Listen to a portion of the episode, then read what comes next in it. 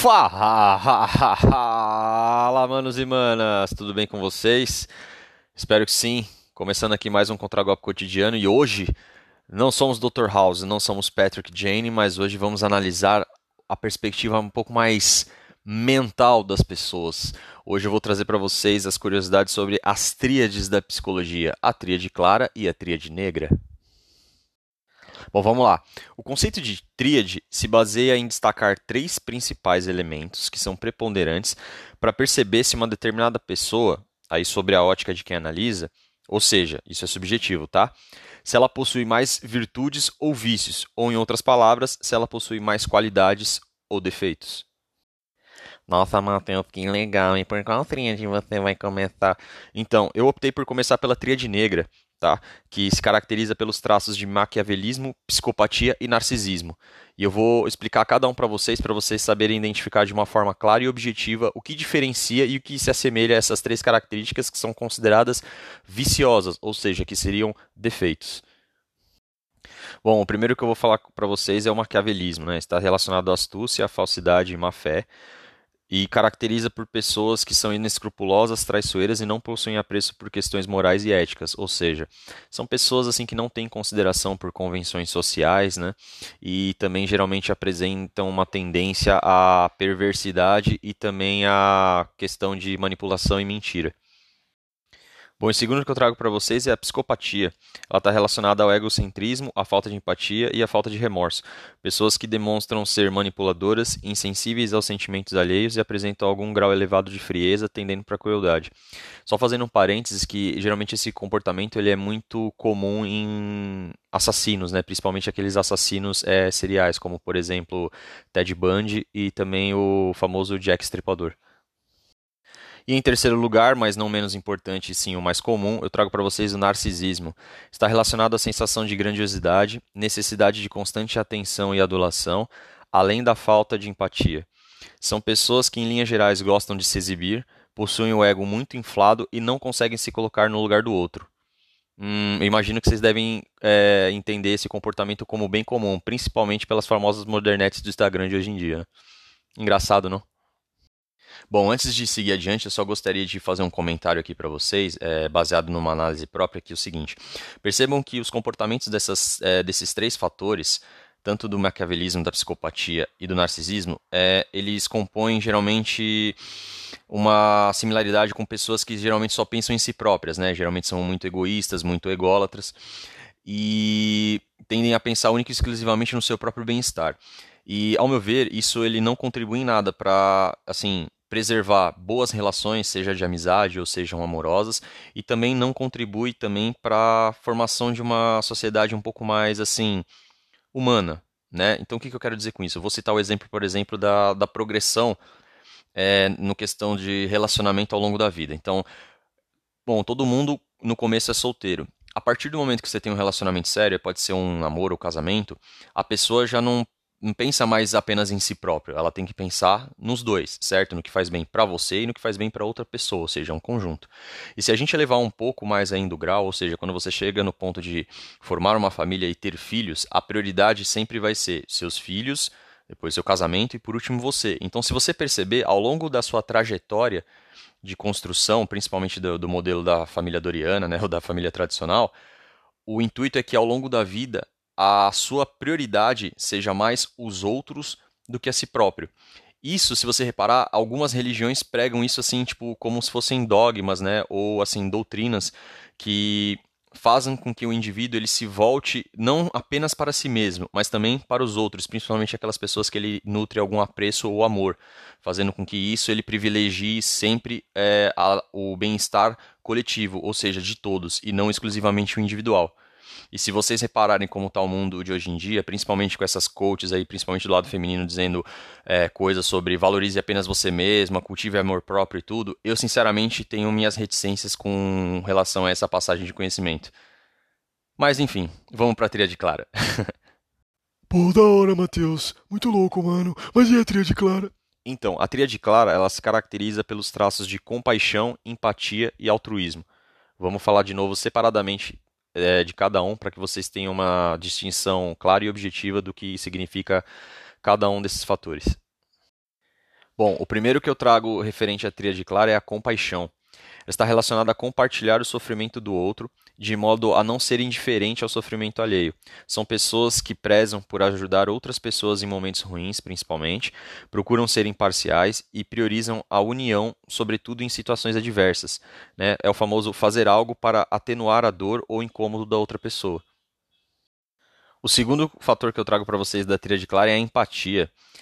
Ela está relacionada a sentir o sofrimento do outro de modo a se colocar no lugar dele e ver pela perspectiva do outro. São pessoas que optam por tentar entender o lado da outra pessoa, procuram ser bons ouvintes e priorizam a manutenção dos relacionamentos. E também a orientar a outra pessoa para sair de contextos ruins por conseguir se colocar no lugar dela. Em terceiro, por último, mas não menos importante, mas o que eu acho que está mais escasso, trago para vocês o altruísmo. Ele está relacionado à capacidade de uma pessoa em se doar para outra pessoa sem esperar nada em troca. São pessoas que não precisam de incentivos ou recompensas para ajudar os outros à sua volta. É fazer pelas pessoas que preza o mesmo ou mais do que faz por si mesmo. Se liga aí que é hora da revisão. Não, calma, gente, não é Telecurso 2000, mas vamos falar um pouquinho mais sobre a tríade clara. Percebe que essas características sempre envolvem o fato de olhar um pouco para o outro né? De se doar pelo outro, de fazer pelo outro, de se colocar no lugar dele.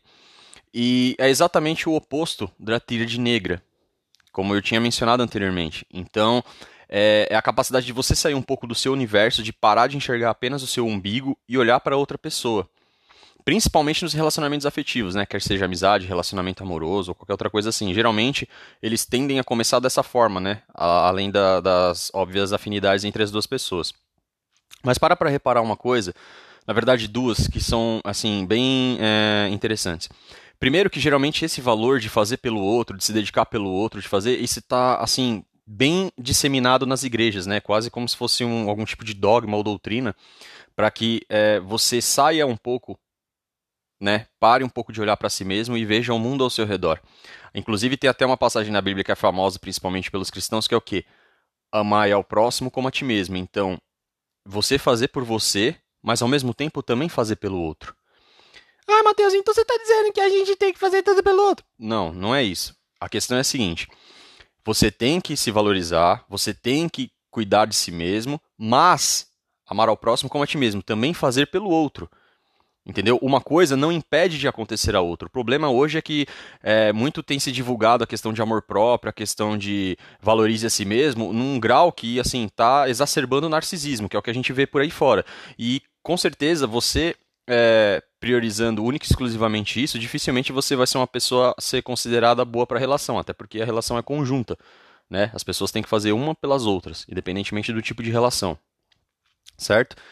E então, assim, isso é uma coisa bem difundida no meio religioso e eu acho esses valores extremamente assim interessantes e construtivos, né, para que as pessoas é, sejam menos egoístas e menos ególatras, né, ao contrário do que é disseminado hoje em dia. E o segundo fator interessante para a gente prestar atenção é que é, os personagens das HQs e dos mangás, né, principalmente aí os heróis que vocês tanto gostam, é, Independente do herói, tá? Pode ser tipo Super-Homem, pode ser o Batman, pode ser o Homem-Aranha, pode ser do universo DC, pode ser do universo Marvel, não importa. Essas características da tríade clara estão assim muito acentuadas é, nesses caras. Entendeu? Essa capacidade que, assim, de todas as características que eu passei, pode ser resumida em uma, que é o quê? A capacidade de autossacrifício. Entendeu? E isso é admirado e não só é admirado, como é considerado uma postura extremamente nobre e gentil da outra pessoa. Então, algo a ser valorizado. Claro que, como tudo, tem que ser usado com moderação. E se a gente trazer para o âmbito dos relacionamentos, a gente tem que analisar em conjunto isso com outras duas coisas, né? Com responsabilidade e reciprocidade. Até porque do outro lado pode ser uma pessoa que tem assim maior tendência a ter características da tríade negra. E aí, em vez de ser uma, uma relação ganha-ganha, vai ser uma relação de parasitismo, o que obviamente nenhum de vocês quer para si, apesar de alguns já terem experimentado. Eu sei.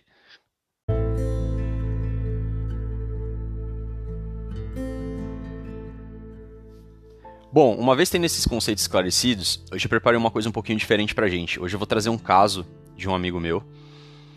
Obviamente que eu não vou dizer quem é, mas eu sei que ele tá escutando. Sobre um encontro recente que ele teve com uma digníssima aí.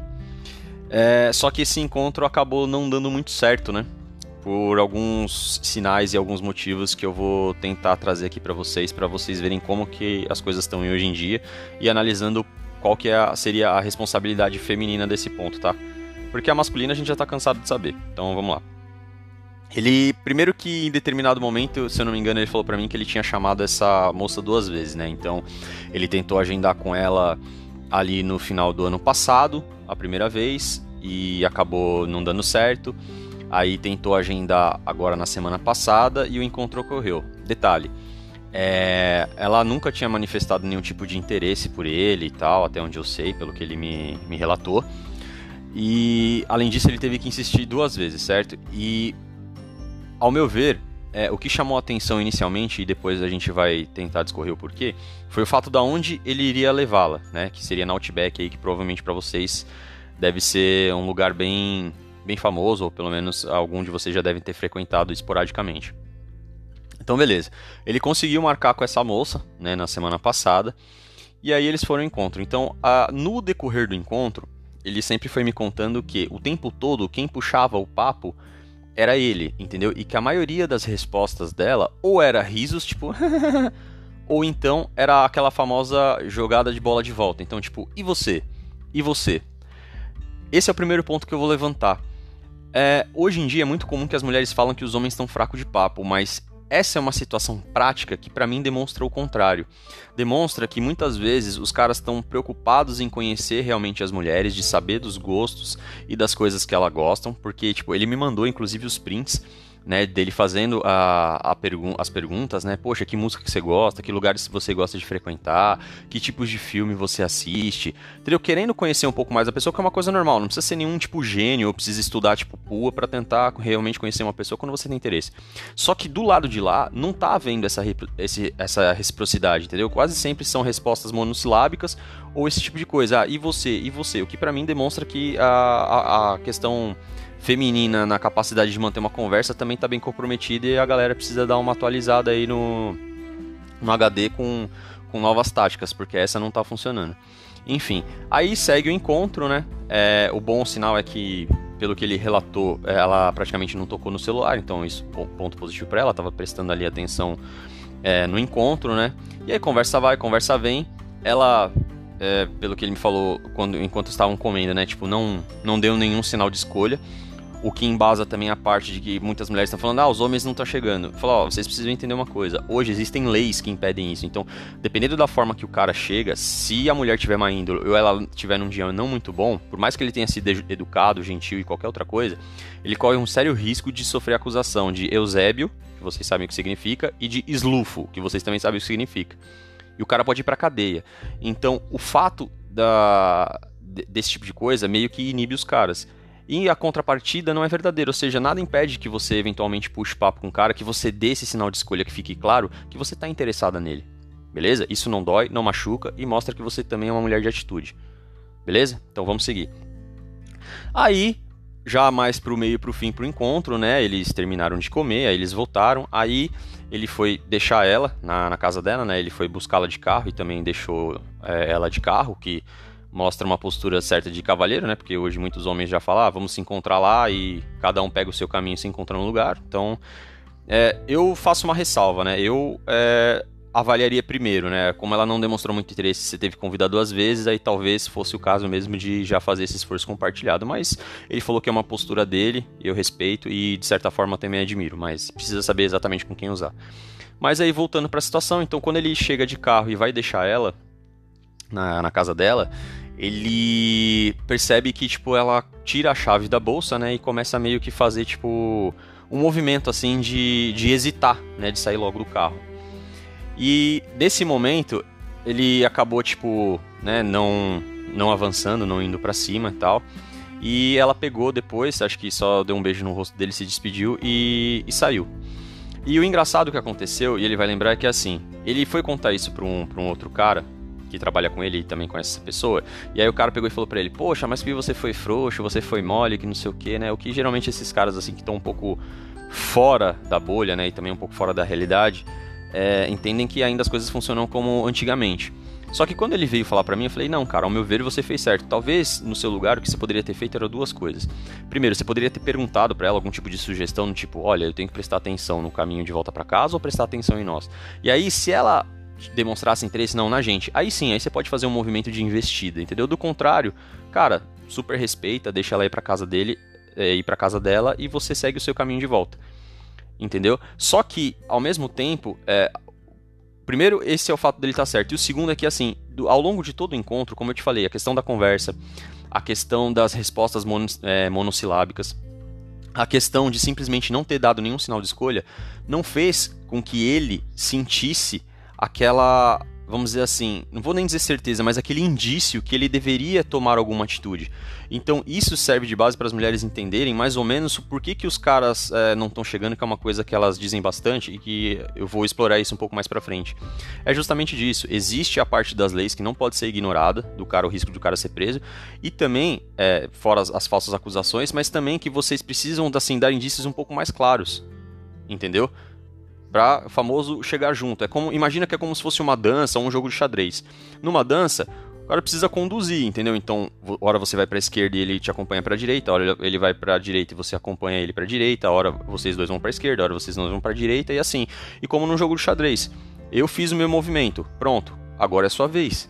Eu não consigo muito discordar de quem age assim, porque infelizmente hoje precisa existir esse, esse tipo de, de cuidado. E lembrando que é, preservar sempre pela reciprocidade, pelo mútuo interesse, é de suma importância para que as coisas deem certo. Mas enfim, resumindo a ópera, ele voltou para casa, ela voltou para casa e hoje eles não se falam. Aí ele chegou e falou assim: pô, cara, mas eu acabei ficando meio assim, né? Meio é, um pouco com raiva por tudo que aconteceu, né? Pareceu que ela, sei lá, não tava nem aí para mim. E isso me diz muito. Lembra que eu falei sobre a Outback?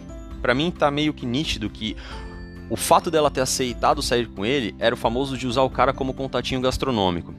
Primeiro pelo fato dela ter recusado da primeira vez, certo? E ela ter aceitado a segunda pelo fato de ser Outback. E segundo que ela não deu nenhum tipo de indício, que foi o que a gente acabou de falar agora. Aí você pergunta, mas por que, que ela saiu com ele?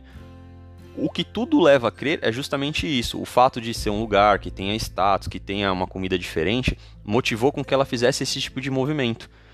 Só que aí eu vou dar dica para assim, uma dica feminina. Mulheres, sempre que um cara te chamar para sair, principalmente para jantar ou à noite, ele tem algum interesse em você. Beleza? E aí eu recomendo, se vocês realmente querem ser tão sinceras e tão assim íntegras quanto vocês pregam, é simples. Se você naquela noite não se imaginou pelo menos beijando o cara, não aceite sair com ele. Você não tem obrigação nenhuma de sair com ele, entendeu? Só que não é muito bacana você eventualmente ficar usando os caras ou alimentar expectativas que você não pretende corresponder, beleza? Mas esse é o relato, cara, como prometido, tá aí divulgado e compartilhado pra galera, beleza? É nóis.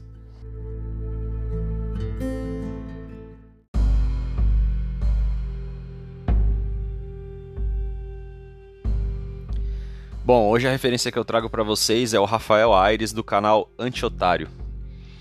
Se eu não me engano, o Rafael ele tinha um blog que agora me fugiu o nome ali por volta dos anos 2006, 2007, quando eu era mais jovem. E ele já meio que divulgava esses conteúdos, mas não era tão assim associado com o fato de ser Red Pill. Era mais um conteúdo assim voltado para homens, né, assim para o universo masculino, que dava algumas dicas, dava alguns insights bacanas só que é, não estava muito associada à Red, né? Então, se a gente levar em consideração que, se eu não me engano, a Red chegou aqui por volta ali, ficou mais famosa em 2014, 2013, então ele já meio que era o precursor, assim, sem ter esse esse apelo maior aí pela, pela pílula vermelha. Bom, eu gosto bastante também do trabalho do Rafael, tá? Para mim ele segue uma linha assim estritamente objetiva, clara e até de certo ponto assim incisiva. Tá? Ao contrário do, das outras referências, ele já é aquele cara mais mais assim, é, imponente, entendeu? Que fala as coisas com convicção. É, você pode reparar que geralmente no canal dele do YouTube, ele geralmente utiliza bastante shorts, né? Que são aqueles vídeos curtos, né? Então fica fácil para você acompanhar e para você ver os casos, né? E ele sempre assim comenta ou mesmo é, divaga sobre eles de uma forma assim bem objetiva e direta que eu acho que não só facilita, mas também assim dá aquela rebatida de um jeito bem bem firme principalmente em, em, aspectos assim que não fazem muito sentido quando vem da, dessa linha assim é, feminista que está sendo divulgada aí hoje em dia. É, além disso, o Rafael ele também é, eu vejo ele tem uma certa consideração para com a dor e as questões masculinas, o que eu acho legal. Então, o fato dele ser objetivo, né, racional e direto, é, não tira o mérito dele da parte de ele entender um pouco sobre o, os dilemas masculinos, entendeu? Inclusive teve até um vídeo dele que me chamou a atenção, que ele fala sobre o término do relacionamento pro cara, entendeu? Que ele fala, cara, o fato de você estar tá sofrendo não necessariamente significa que você é fraco, muito pelo contrário que a dor emocional é uma coisa que realmente atinge os homens e que isso pode fazer você cair. E aí, logo depois disso, ele já começa a, a dar dicas, né, ou dar sugestões de como fazer para que você se levante desse momento que muitas vezes é tão complicado, né, e que as outras pessoas não. É, não entendem, né? Simplesmente alguns outros homens só virem falar, ah, levanta a cabeça e dane-se, não sei o que, ah, para de ser fraco, para de não sei o que. E ele já é, foi por uma outra linha de raciocínio que me chamou bastante atenção.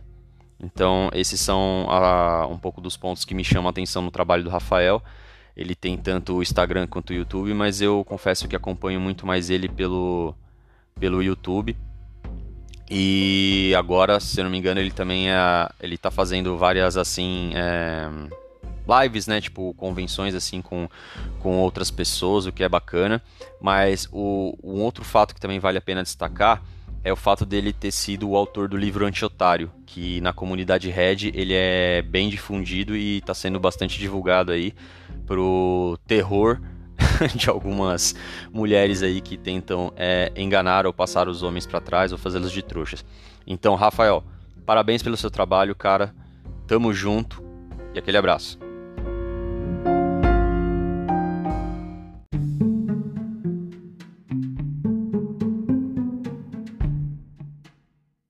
E chegamos àquele momento. Que momento!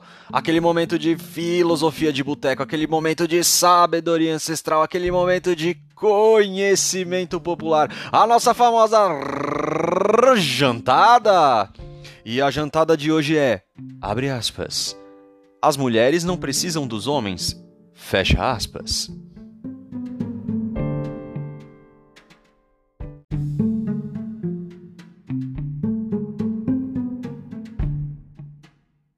Essa jantada vai ser muito da hora de fazer, porque como a gente diz na gíria do futebol, hoje a gente vai jogar de terno. Hoje a gente vai jogar no famoso me lança e me abraça. Siga no raciocínio do tio.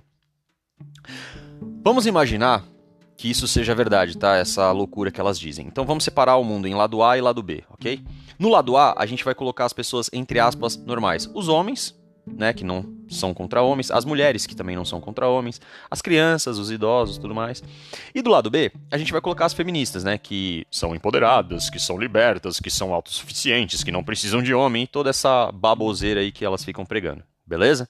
Ou também as mulheres que defendem esse tipo de, de raciocínio. No mundo B, eu gostaria que vocês imaginassem alguns fatores. Primeiro, quem que ia cuidar das redes elétricas, né? Que se você olhar aí ao seu entorno, você vai ver que a maioria predominante são homens. Por quê? Porque é um trabalho que exige risco à vida, né?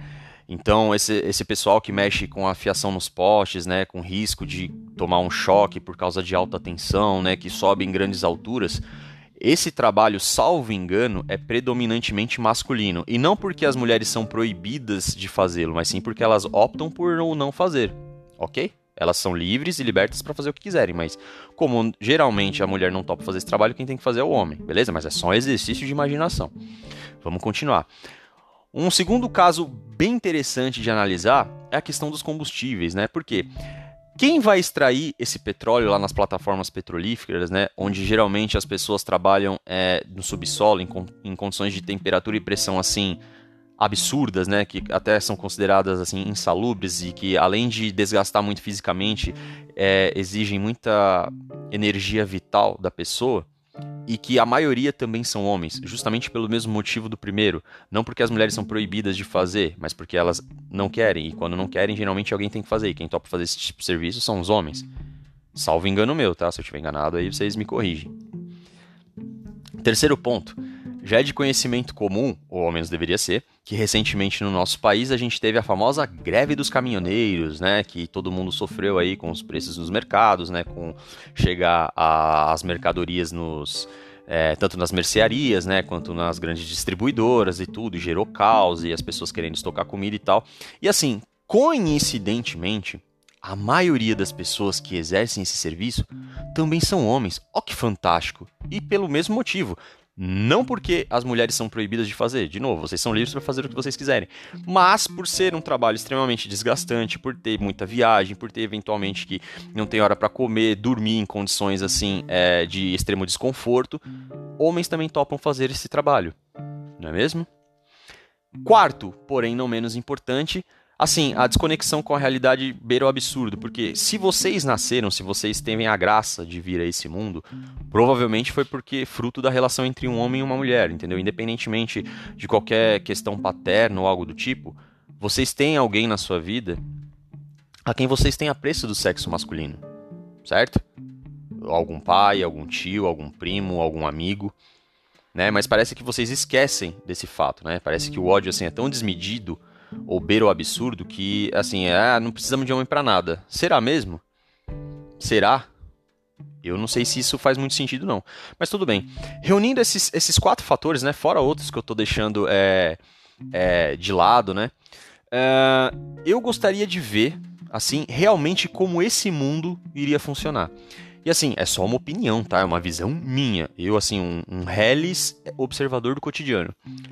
Eu não diria um ano, eu não diria um mês, mas eu não dou uma semana para nesse mundo da fantasia as coisas entrarem em completo colapso.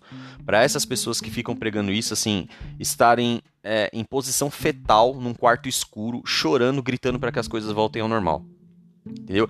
Essa é a análise lógica e prática de que esse discurso não se sustenta, que essa narrativa não faz sentido.